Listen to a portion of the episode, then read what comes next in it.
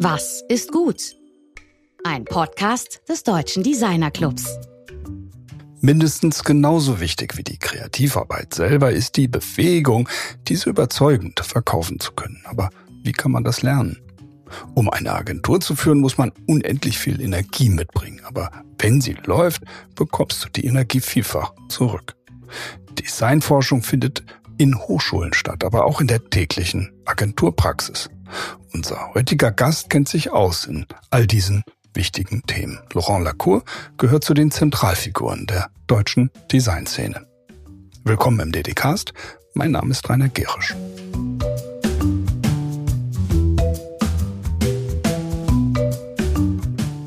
Laurent Lacour ist Gründungspartner einer der führenden deutschen Designagenturen Hauser Lacour. Auf seine Kappe gehen Branding und Corporate Design Projekte für Siemens, Swiss Re, Münchner Rück, Hager Group, De Kräuter, Deutsche Börse, um nur einige zu nennen. Aber auch viele Kulturprojekte tragen seine Handschrift. Das Corporate Design für die Kölner Philharmonie beispielsweise, für das Museum für moderne Kunst in Frankfurt oder für das Max-Planck-Institut Florenz. Seit April 2011 ist er ordentlicher Designprofessor mit Schwerpunkt Corporate Design an der Hochschule Düsseldorf. Und damit ging seine Designforschung so richtig los mit unserem DDC-Mitglied Laurent Lacour spricht nun mein Kollege Georg Christoph Bertsch.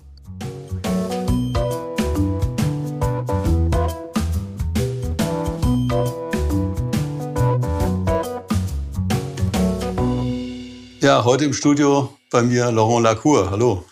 Hi Georg. Freut mich besonders, dich hier zu sehen. Ja, es freut mich auch sehr, dich zu sehen. Was wärst du denn geworden, wenn du kein Designer geworden wärst? Mediziner. Gut, so, nächste Frage. so denn Mediziner? Ach, das liegt so in der Familie. Also, ähm, ich habe ja einen Bruder, der ist an der Charité, äh, Mediziner, Kardiologe. Dann mein Großvater, von dem viel erzählt wird, ist Mediziner gewesen. Und wir sind alle ähm, glauben auch medizinische Fachkenntnisse zu haben in der Familie. Also wir beraten alle, die krank sind, auch wenn wir gar nicht exakt wissen, wie es geht, aber wir tun es trotzdem.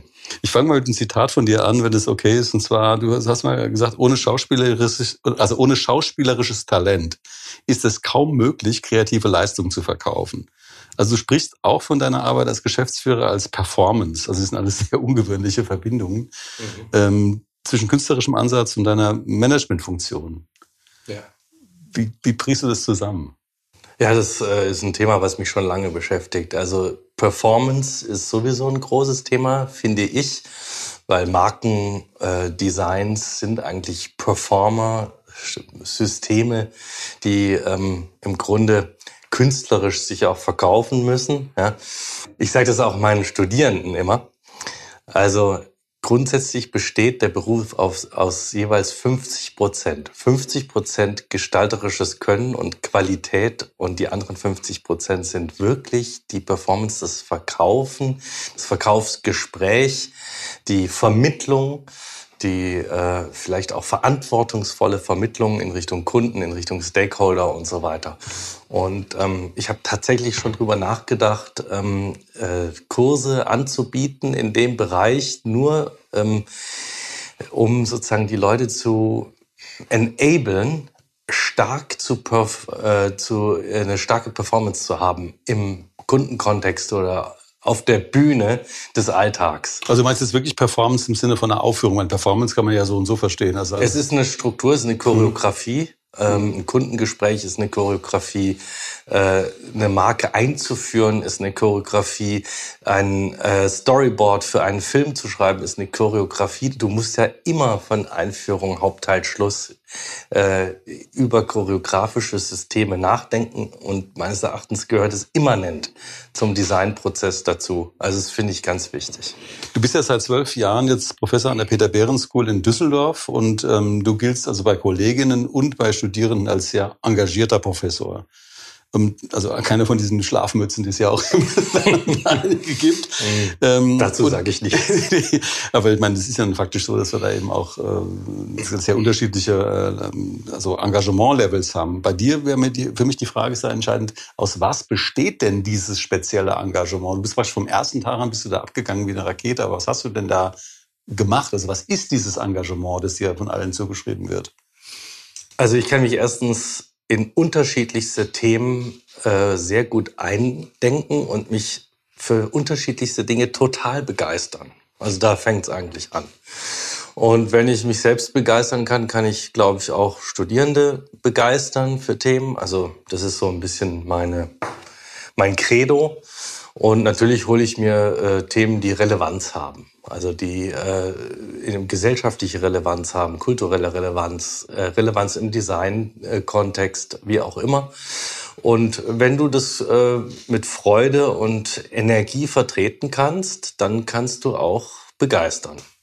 Du hast jetzt über Relevanz gesprochen, das ist ein wichtiger Punkt. Also die Frage ist, was, was ist gesellschaftlich relevant, was ist kulturell relevant? Wie unterscheidest du das für dich, also in deiner Wahrnehmung, also das auszufiltern? Es gibt natürlich das, was auf einen zukommt, über die Medien, was andere Leute erzählen, aber du bist ja offenbar irgendwie sozusagen hinter diesem Faktor der Relevanz her und sagst, also ich will eigentlich die relevanten Sachen machen. Wie unterscheidest du Relevanz und Nicht-Relevanz? Ja, das ist natürlich schon eine persönliche Perspektive, ne?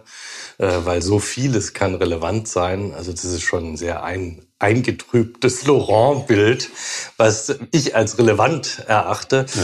Aber wir haben natürlich übergeordnete Themen, die wichtig sind, wie die Frage nach der Demokratie, wie sie sich verändert. Äh, ist sie angreifbar? Ist sie durch Design, Gestaltung verbesserbar? Ist sie besser vermittelbar? Müssen wir da was tun? Äh, solche Themen sind natürlich interessant. Ähm, ich kümmere mich aber auch zum Beispiel um Themen wie Fashion, Mode und da grundsätzlich nur aus der kritischen Haltung der Branche gegenüber, kritisch im Sinne von einer positiven und einer negativen Kritik.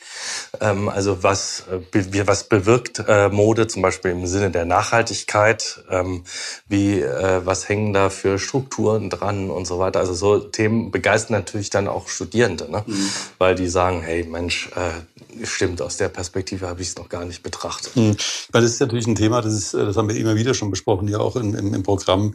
Wie stark kann man sich eben aufgrund der ökonomischen, ähm, des ökonomischen Drucks, der hinter einer Agentur steckt, äh, eben für bestimmte Arten von Kunden entscheiden? Also wie gehst du da vor? Ist es für euch ein Thema, dass ihr sagt, nee, das, das ist etwas, was wir nicht anpacken wollen oder da kümmern wir uns gar nicht drum? Also, also es ist ein ganz großes Thema für uns und ich ehrlich gesagt diskutieren wir das jetzt schon seit 20 Jahren, weil uns gibt's ja jetzt schon seit ja, 23 Jahren.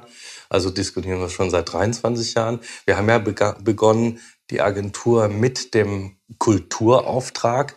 Das heißt, wir hatten uns vorgenommen, wirklich nur für echt gute Kunden zu arbeiten, Kulturinstitutionen, Künstler und so weiter, sind dann in die ähm, wirtschaftliche Welt gegangen und haben da natürlich auch kritisch geguckt, mit wem und für wen wir arbeiten. Aber ich muss ganz ehrlich gesagt sagen, es gibt, es gab ein Moment, Momentum bei uns in der Firmengeschichte, da konnten wir uns das nicht mehr so richtig aussuchen. Und da gibt's natürlich sehr, sehr konsequente Leute, die ich hochgradig schätze, wie Rüdi Bauer, der sich immer sehr konsequent mit den Kunden auseinandergesetzt hat, äh, für die er überhaupt arbeitet. Wir haben wir waren da opportunistischer, das muss man ganz klar sagen. Und das ist auch eine Sache, unter der ich, unter der ich wirklich leide, ähm, wenn ich äh, dann wir arbeiten nicht für die Rüstungsindustrie, ne? Aber es gibt natürlich äh, Kunden, wo man sagt, also am Ende der Fahnenstange ist da nicht alles koscher. Und ähm, das äh, ist schon ein Ding, was mich auch schon ganz schön belastet manchmal. Ihr habt ja mit Hauser Lacour ja im Grunde schon so eine Art Dickschiff innerhalb der Designbranche geschaffen.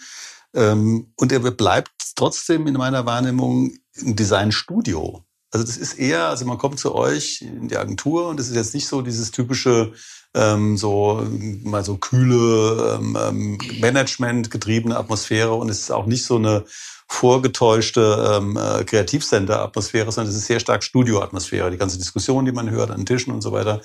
Ähm, steckt da ein Plan dahinter, dass ihr Design-Studio bleiben wolltet oder dass ihr das eigentlich als Konzept von vornherein so aufgesetzt habt? Absolut. Also selbst wenn wir jetzt 60 oder 80 Leute wären, ähm, würden wir Studio bleiben wollen, die Atmosphäre erhalten wollen, ist ja auch umso wichtiger für uns. Also für mich steht im Mittelpunkt stehen meine Mitarbeiter, ähm, meine Kolleginnen und Kollegen, äh, wo man ganz klar sagen kann, ohne die wäre alles nicht möglich, was wir tun. Und äh, die brauchen eine gute Atmosphäre, so wie ich sie auch brauche. Und ähm, wir wollten da nie einen Wirtschaftstanker draus machen aus dieser Agentur. Wir kommen ja auch aus der Kultur mhm. und für uns ist natürlich auch eine New Work äh, Kultur oder eine wunderbare Arbeitsatmosphäre wahnsinnig wichtig. Demnächst äh, werden wir wieder eine Köchin vermutlich zu uns an uns begeistern, sage ich mal lieber. Ich bin nämlich jetzt schon froh, dass sie überhaupt für uns arbeiten wird. Und also wir wollen da diese Atmosphäre erhalten. Und jetzt, wir waren auch ja schon so knapp 40 Leute, da war das genauso wie jetzt, wo wir 25 sind. Wir wollen das auch unseren Kunden vermitteln. Die sollen auch ähm, die, diese Atmosphäre spüren. Das kriegen wir regelmäßig zurück. Ähm, äh, äh, sozusagen gespielt, dass man das Gefühl hat, dass man bei uns sehr gut arbeiten kann. Mhm. Die Kunden freuen sich, wenn sie zu uns kommen. Hat natürlich auch mit dem genialen Haus zu tun, in dem wir da mhm. arbeiten. Ja. Aber wenn man jetzt fragt, also man, die Agentur hat einen bestimmten Charakter, sie hat eher einen Studiocharakter und ähm, ist jetzt nicht auf so eine beliebige industrielle Skalierung angelegt. Was könnt ihr denn besonders gut und was könnt ihr besonders schlecht oder gar nicht? Also was wir natürlich super können, ist Design, Designqualität schaffen. Ja, was wir sehr gut können, ist äh, Probleme, Aufgaben ähm, übersetzen in ähm, Kommunikation. Das muss jetzt nicht nur äh, Design oder Gestaltung sein. Das kann, können verschiedene Aspekte sein. Wir haben sehr empathische äh, Vorgehensweise mit allen Projekten, die auf uns zukommen. Also da bin ich total fest davon überzeugt, dass wir da besonders gut sind. Und ähm, was wir auch sind, wir sind äh, sehr strategisch, wir durchleuchten die Sachen gut. Was wir nicht so gut machen, das darf man jetzt hier eigentlich gar nicht sagen. Ja, gut, aber deshalb führen wir das Gespräch. Es geht ja nicht darum, um so einen Werbeblock für Hause La Cour, sondern aber das, was wir nicht so gut machen, das eben ist, auch die Reflexion darüber, logischerweise. Ja, ne? Das äh, wirkt sich aber sozusagen nur auf uns selbst aus. Das ist, dass wir sozusagen nicht effizient genug sind und schnell genug. Aber sag ich mal, das spürt der Kunde nicht, aber ich spüre es halt sozusagen in unseren Zahlen. Ähm, wir sind teilweise ko etwas kompliziert. Das äh, wird uns auch nachgesagt, was die Leute, manche Kunden lieben das und mhm. finden das ganz wichtig und andere sagen, oh, also jetzt könnte das auch mal ein bisschen Ich, ich, ich finde aber gerade da, also für mich in meiner Außenwahrnehmung steckt aber eben auch da die Qualität, also das Endergebnis ist sehr stark drin. Ihr habt ja äh, vor zwei Jahren ein sogenanntes Glossar rausgebracht und das als Work in Progress bezeichnet wird. Und da gibt's eben, äh, das hat sehr viel mit dem zu tun, wie real gearbeitet wird. Und da gibt's einen Punkt drin, den finde ich total spannend. Ich komme noch auf zwei weitere auch. Und zwar in diesem unveröffentlichten Glossar steht unter dem Stichwort Akribie, wenn eine Linie unvermutet und pixelgenau auf eine andere Linie trifft, ist das ein sehr schöner, sehr schöner Moment, für den es sich lohnt, den Alltag kurz anzuhalten. Also ich muss sagen, das ist wirklich sozusagen im Kern dessen, was wirklich die Detailversessenheit im Design ausmacht. Also das hat mir, das hat mich richtig mitgenommen, dieser Satz. Das ist auch das erste, der erste Eintrag da in dem Glossar. Akribie. Akribie, genau. Ja, äh, nicht, dass wir das als Haltung äh, grundsätzlich durchgängig verkörpern, aber das, äh, das Glossar besteht ja aus lauter Begriffen, die bewusst nicht so Marketing-Dreschwerk sind, sondern eher sozusagen mit unserer Haltung zu tun haben. Mhm.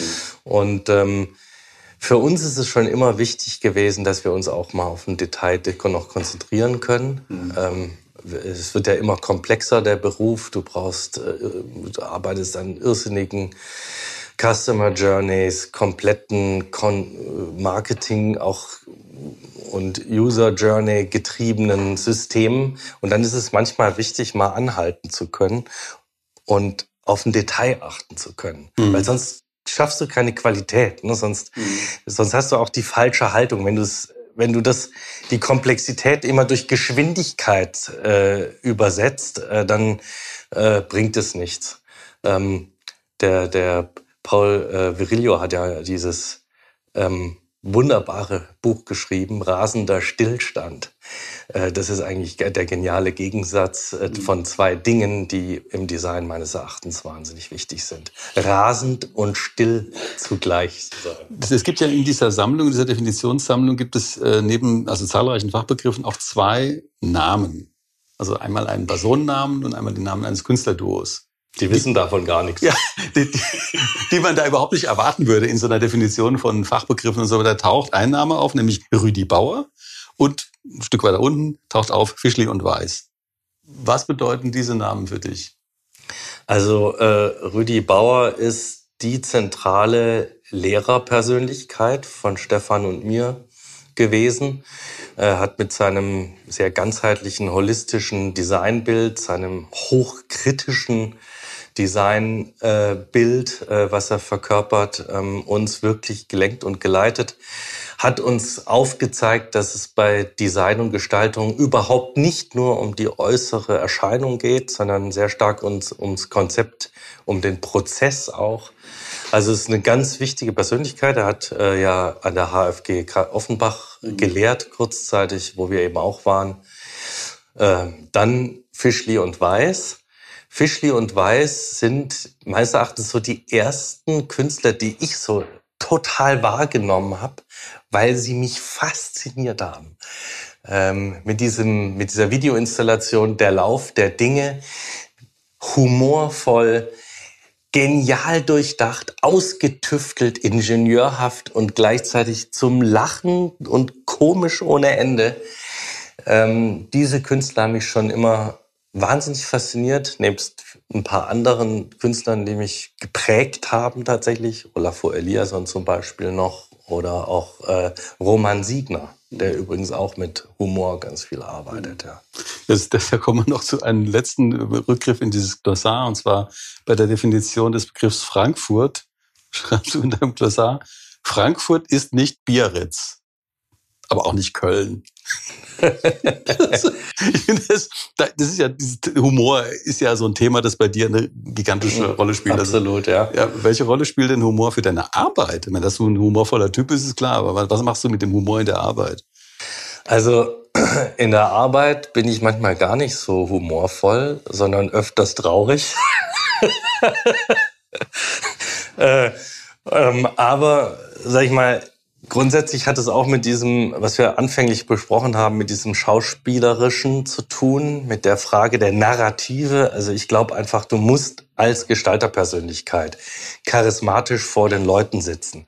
Und du musst halt auch mal selbstkritisch sein und über dich lachen können. Oder du musst auch mal, wenn der ein Kunde oder auch wer auch immer dir sagt, hier, das finden wir nicht gut, dann musst du auch mal lachen können. Also du brauchst einfach eine Haltung, eine positive Haltung gegenüber den Dingen. Also das ist die eine Sache. Auf der anderen Sache, äh, auf der anderen Seite beschäftige ich mich ja wirklich intensiv, fast wissenschaftlich damit an der Hochschule.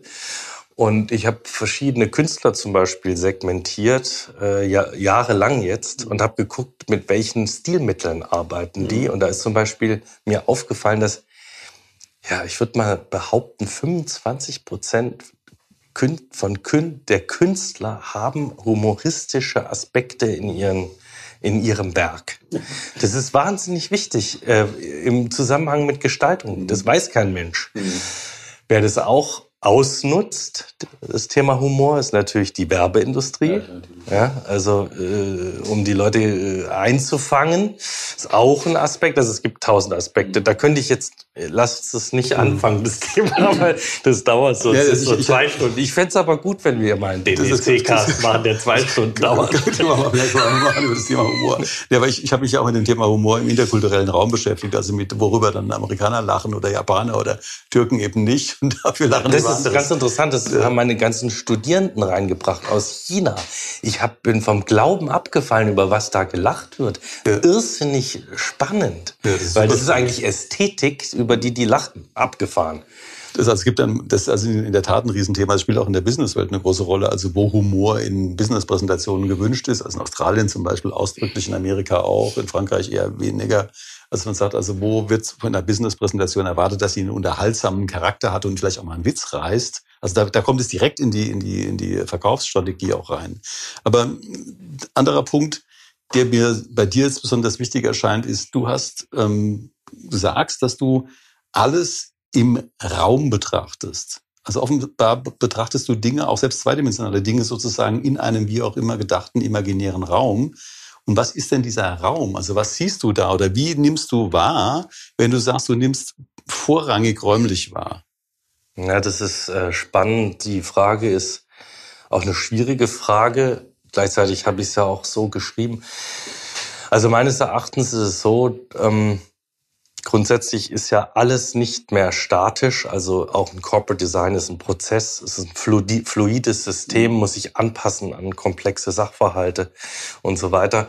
Und wenn du schon allein sozusagen ähm, in diese Dimension der Zeit denkst, hast du schon so was wie ein Raumgefühl. Mhm.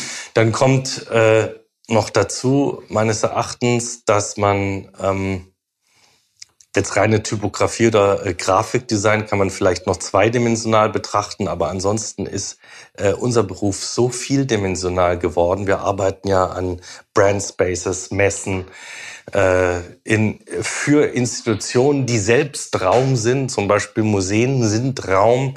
Wir arbeiten im digitalen Raum äh, komplexe Websites aus und so weiter. Und da habe ich auch immer so ein Gefühl, dass die Dinge sich sozusagen räumlich bewegen. Damit sie möglichst flexibel, fluide bleiben, habe ich so ein das ist eigentlich so ein inner, innerlicher Drang, das so zu betrachten.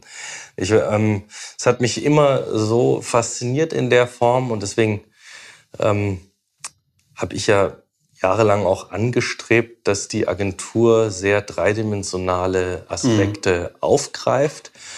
Und ich bin super froh, dass ich da in der Peter Behrens School of Arts, äh, das heißt, ist ja Hochschule Düsseldorf, ja. äh, unterrichte, wo eben Peter Behrens äh, war, steht, der ja. Architekt ja. war, gleichzeitig einer der genialsten Brand-Designer, die man sich vorstellen kann, mit AEG und so weiter. Auch ein Mensch meines Erachtens, der grundsätzlich eine Marke niemals zweidimensional denken würde immer dreidimensional. Das ist vor allem, man ist ja auch im Grunde, also als zum ersten Mal überhaupt eine Position hatte, nämlich an der Mathildenhöhe in Darmstadt und der Großherzog Ernst Ludwig war ja als Maler dort angetreten und ist letztlich mhm. als Architekt dort weggegangen. Wahnsinn. Also das ist eine total verrückte Geschichte, weil er ist auch wirklich sozusagen die Zentralfigur dessen, der Entwicklung dessen, was Corporate Design im industriellen Maßstab überhaupt ist. Aber das, das führt auch direkt zur nächsten Frage, nämlich zu der äh, sag mal, so industriellen Betrachtungsweise von, von Design. Also du bist ja, man hat ja das Gefühl, du sitzt in, in keine Ahnung, hunderten von Designjuries und äh, hast wirklich, machst es auch schon mal sehr gerne.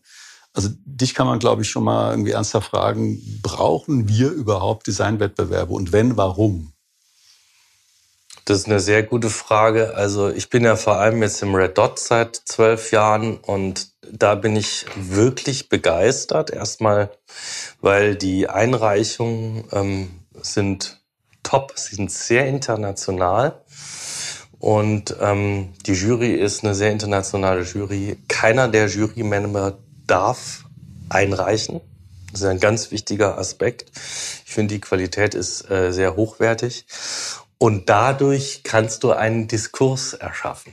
Mhm. Weil wenn du ähm, gute Qualität äh, bewertest, wenn du wirklich mit gestalterisch hochwertigen Dingen umgeben bist, wenn sie international ähm, diskutiert werden in einer internationalen Jury, später im Kontext von äh, der Ausstellung auch international, dann finde ich, ist es ein Diskurs, den wir brauchen. Also wir brauchen ja den Diskurs, der Gestalt, der gestalterische Diskurs muss ja auch mit anderen Ländern, mit anderen Gesellschaften, mit anderen Strukturen und so weiter geführt werden. Und dann bin ich eigentlich schon sehr happy, dass es das beim Red Dot so gibt. Ich muss auf der anderen Seite sagen, es gibt halt viele Awards, die ich nicht brauchen würde. Mhm. Sehr viele. Die Kirstin Dies hat ja hier im Programm äh, vor kurzem gesagt, dass Design überraschen muss und dass es ungesehen sein muss. Jetzt kann man natürlich sagen, diese Jurys, die reproduzieren im Grunde so bestimmte Stilmuster, indem sie einfach äh, nach bestimmten Verfahren vorgehen. Das glaube ich nicht. Was eher ein Stilmuster produzieren wird in Zukunft sind KIs.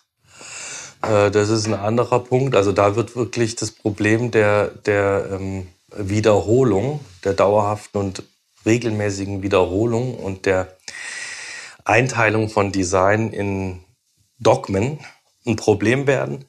Ich finde jetzt hier bei äh, Red Dot zum Beispiel überhaupt nicht. Also wir haben im Packaging haben wir Sachen, die hast du vielleicht noch nie gesehen, was da eingereicht wird äh, aus China, aus äh, aus Asien, Korea, Nord Südkorea, krasses Zeug, also Hammer. Ähm, auch die Haltung zum Beispiel von Designstudierenden, ich, da haben wir auch immer diese Designstudierenden in den Wettbewerben zum Thema Design, der Ehrgeiz, all die Dinge sind herausfühlbar. Also da muss ich schon sagen, da erlebe ich viel. Du hast gerade das Thema KI angesprochen, da kann man natürlich jetzt äh, tagelang drüber reden. Wir werden demnächst ja auch hier im DDcast eine Sendung mit Christoph Grünberger machen, die heißt also KI mit CG, wo es eigentlich um neue Apps, Anwendungen und so weiter geht. Ähm, da gibt es aber mehr so eine informative äh, Dimension. Aber hier mal eine Frage.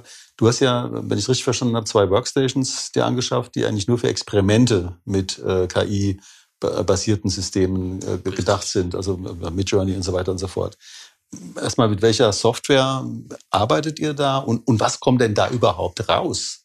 Also aktuell mit Midjourney und Unstable Diffusion und ChatGPT und wir haben noch zwei andere am Start im Office. Das weiß ich jetzt gar nicht, wie die heißt. Und dann habe ich das ja in der Hochschule, das Pendant eingerichtet. Okay. Und da ist es mit Journey und ChatGPT mhm. und, äh, und, und Stable Diffusion. Mhm. Und die wir äh, lernen, äh, füttern die sozusagen gerade mit Design, gerade an der Hochschule auch, äh, so dass wir prüfen und überprüfen können, wie die reagiert, die mhm. KI, auf unsere Designvorstellungen, mhm. auf unsere Sprache. Also das ist ja ein ganz wichtiger Punkt.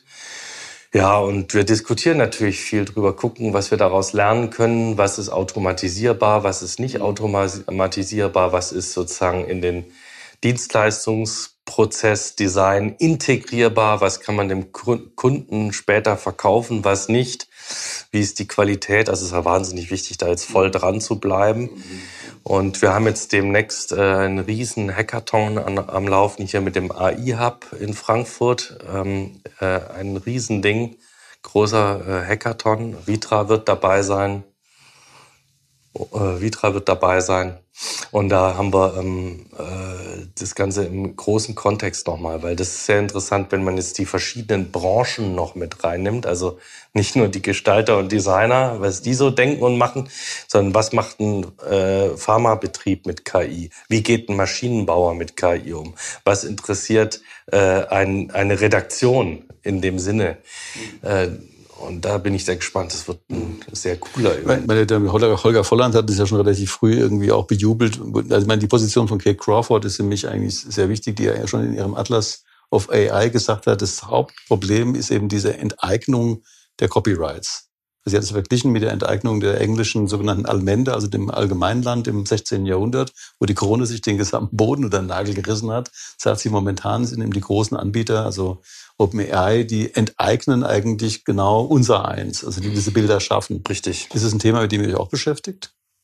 Ja, also ich habe jetzt zum Beispiel versucht, Designsprachen einerseits zu ähm, generieren, die es gibt. Also ich habe zum Beispiel, oder künstlerische Sprachen, ich habe mal Neo-Rauch eingegeben, in allen Varianten bei Midjourney. Und da kam Unglaubliches raus. Also wirklich Bilder, wo ich sage, wenn jetzt Neo Rauch hier auch einfach in Öl oder sonst was wieder malen würde, würde keiner sagen, dass es was anderes ist als Neo Rauch. Äh, das ist äh, schon krass. Also ich habe Barbara Kruger eingegeben und habe das in Fashion übersetzt. Äh, ähm, und äh, es kam unglaublich gute ähm, Entwürfe, wirklich Mode heraus, die man sofort sozusagen auf den Laufsteg bringen könnte. Also da ist schon krass, was die Designsprache, vor allem von bekannten Künstlern und Gestaltern, was die da, ähm, wie die sich übersetzt in der mhm. KI. Also das ist das eine Thema. Ich habe da eher ein anderes Problem, weil wir sagen ja jetzt schon, äh, die Zukunft des Gestalters, des Designers ist die des Kurators, weil wir sozusagen selber nicht mehr erschaffen. Meine Theorie ist allerdings die, der Kurator ist auch nicht mehr nötig, weil der Kurator ist entweder der User selbst oder die KI hat schon längst erkannt, wie dein Geschmack ist und füttert dich automatisch nur mit den richtigen Dingen. Das heißt, du brauchst gar noch nicht mal mehr Kurator sein und dann wird's heikel. Also ich mache mir dann schon manchmal so ein bisschen Gedanken, wie das Berufsbild äh, sich ändern wird und so weiter. Das da werden wir demnächst mit Tim Weifenbach, also dem auch dem Vorstand der Illustratorenorganisation, auch drüber sprechen, also was es für die bedeutet. Das ist eine ganz andere Nummer auch. Aber ich gehe nochmal auf einen Begriff, der bei dir auch eine große Rolle spielt und immer wieder vorkommt, nämlich der Designrebell. Also du hast mal geschrieben, der erste Mitarbeiter im Design ist der Rebell, der zweite ist der Strukturierer und der dritte verteidigt die Idee. Dann kann man sich natürlich fragen, was ist rebellisch an dem, was du machst? Oder, oder vielmehr, was ist deine Idee eines Rebellen? Oh ja, das ist eine gute Frage. Also ich, das Ganze kommt aus einer totalen Faszination für Nietzsche. Ich bin ja der absolute Verfechter von diesem Apollinischen und dem Dionysischen, was äh, Nietzsche hoch und runter dekliniert. Da bin ich ja einfach Fan von, ja. Und dann für mich übersetzt ins Design ist es das Rebellische ähm, und das Systematisierende, ja. Äh, diese zwei Kontraste. Grundsätzlich kann man sagen, Gestaltung funktioniert nur mit Kontrasten. Mhm. Also ohne Kontraste funktioniert keine Gestaltung. Und der Rebell ist der, der die Sachen hinterfragt, der einfach äh, äh, auch zum Beispiel ein Briefing nicht grundsätzlich eins zu eins übersetzt für einen Kunden, sondern erstmal für sich übersetzt, dann für ein Team übersetzt, es vielleicht deutlich hinterfragt, vielleicht sogar aggressiv hinterfragt und dann äh, in Prozesse umlenkt. Den Rebell brauchen wir, den Hinterfrager, den Infragesteller, den, den, den Freak, den Verrückten. Genauso wie wir den Designer auch später dann als Systematisierer und ähm, denjenigen brauchen, der dieses Chaos und die Komplexität wieder in, in Griff bekommt. Du arbeitest ja mit Raphael Gilgen, den wir auch schon hier zu Gast hatten. Äh, wir arbeiten seit, keine Ahnung, Jahren zusammen. Also, Acht Jahre. Ja, was macht ihr denn da zusammen? Also, wenn er ist ja vor allem Trendscout, du bist ja eindeutig Designer oder eben auch Professor und Juror. Also was, was, ist, was ist diese Zusammenarbeit? Das finde ich eigentlich. Ja, das fing an mit diesen ganzen New Work-Themen. Also wie arbeiten, leben wir in Zukunft. Und da geht es natürlich gar nicht nur um Arbeiten, sondern es geht einfach um Lebensräume, Lebenswelten. Das ist ein großes Forschungsthema von mir, äh, das ich mit ihm erarbeite. Das ist die übergeordnete Fragestellung. Dann haben wir weltweit Hackathons umgesetzt zu verschiedenen Kernfragen. Wir waren in Amsterdam, Singapur, Tokio, Stuttgart. Im Schwabeländle waren wir auch. Und ähm, also an verschiedenen Stellen und haben immer wieder Fragen gestellt zum Thema, wie arbeiten und leben wir in Zukunft. Dann haben wir äh, Ausstellungen umgesetzt. Ähm, da ging es eher um Modularität. Ähm, zum Beispiel haben wir ähm, Systeme entwickelt, wie wir das House of Cards von Eames als Modulsystem in ein Ausstellungssystem übersetzen. Okay. Oder wir haben auf der Bau in München eine Ausstellung äh, zum Thema Architektur der Zukunft entwickelt. Also es gibt verschiedene Themen. Hm.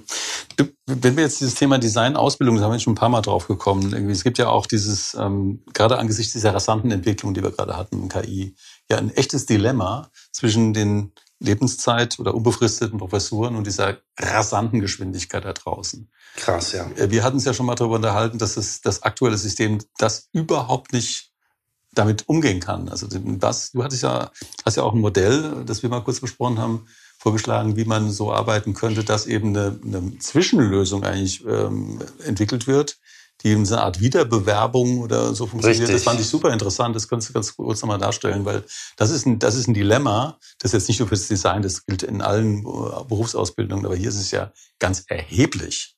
Also es ist, da kann ich viel dazu sagen. Ich beeile mich, weil die Zeit geht weg. Also ein Thema ist, dass man einem, äh, sag ich mal, 38, 40-jährigen äh, Menschen nicht zumuten kann, dass der fünf Jahre sich als Professor engagiert und dem dann danach den Job wieder wegnimmt. Das ist einfach äh, für den oft eine Katastrophe. Ich habe solche bei tollen Leuten, die ich großartig schätze, solche Situationen, Lebenssituationen erlebt. Die waren dann mittendrin im akademischen Moloch und mussten dann wieder raus. Das geht nicht. Ja. Die Leute haben sich darauf äh, eingestellt, haben äh, im Business-Kontext auf Dinge verzichtet, um die Professur machen zu können. Auf der anderen Seite ist es wirklich schlimm, wie es gerade an den Hochschulen zugeht, was äh, Innovation angeht. Wir haben selber gerade in meinem Fachbereich das Thema Digitalisierung, ähm, wo wir ganz nur in ganz kleinen Schritten vor, vorankommen Wir haben das Problem von Kolleginnen und Kollegen, die sich sozusagen so stark spezialisieren über Jahrzehnte, dass sie komplett außerhalb des äh, äh, Wahrnehmungskontext der Realität stehen. Also das ist ähm, wirklich äh, ein großes Problem und deswegen meine Theorie der Wiederbewerbung. Also die Leute sollen sich nach drei Jahren grundsätzlich ähm, in so eine Art Bewerbungsprozess begeben und es wird ihnen dann, wenn sie das sozusagen im Sinne einer Jury nicht ganz schaffen, äh, werden ihnen Fortbildungsprogramme aufoktroyiert. Da wäre ich dabei. Ähm, und sie müssen die dann auch machen. Also, äh, weil es gibt wirklich zum Beispiel Kollegen, die kennen die neuen Sprachen gar nicht. Die können über Digitalisierung noch nicht mal sprechen, weil sie die Begrifflichkeiten nicht kennen und so weiter. Also wir müssen äh, da dran und das wird aber nicht passieren in Deutschland. Also das ist ganz klar, dass das erstmal die nächsten Jahre nicht passieren wird. Weil das Problem ist, die, die es entscheiden, die sind ja die Professoren und die verändern das System nicht, weil die natürlich fest davon überzeugt sind, sind ja auch hochgradige Narzissten, fest davon überzeugt sind, dass es genau das Richtige ist, wie sie denken, was sie tun und wie sie die Dinge wahrnehmen und wie die akademische Struktur zu sein hat.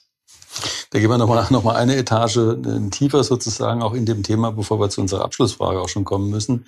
Es gibt ja eine ernsthafte und wie ich finde auch wirklich sehr sinnvolle Diskussion, ob man Design überhaupt lehren kann. Also ob es überhaupt möglich ist. Daniel Birnbaum, also damals Direktor von der Städelschule, hatte sich die Frage vor ungefähr zehn Jahren für, den, für das Thema Kunst aufgeworfen. Kann man Kunst überhaupt lehren? So. Und du bist ja da ganz selbstbewusst und sagst pamphletartig, aber wir können Lehrer sein das finde ich jetzt nochmal zum Abschluss auch ein Punkt. Also was, was ist dieser Lehrer oder diese Lehrerin im Design? Was vermittelt die? Was macht die? Ja, das sind jetzt zwei Dinge, die da vermischt werden. Dieses Aber wir können Lehrer sein bezog sich auf die Frage, was wir überhaupt noch als Designer sein können. Wenn wir keine Kuratoren sind, können wir eigentlich nur noch Begleiter, Berater und Lehrer sein. Auch für unsere Kunden und so weiter. Da kam das her. Aber ich kann dir deine Frage ähm, auch umgekehrt beantworten.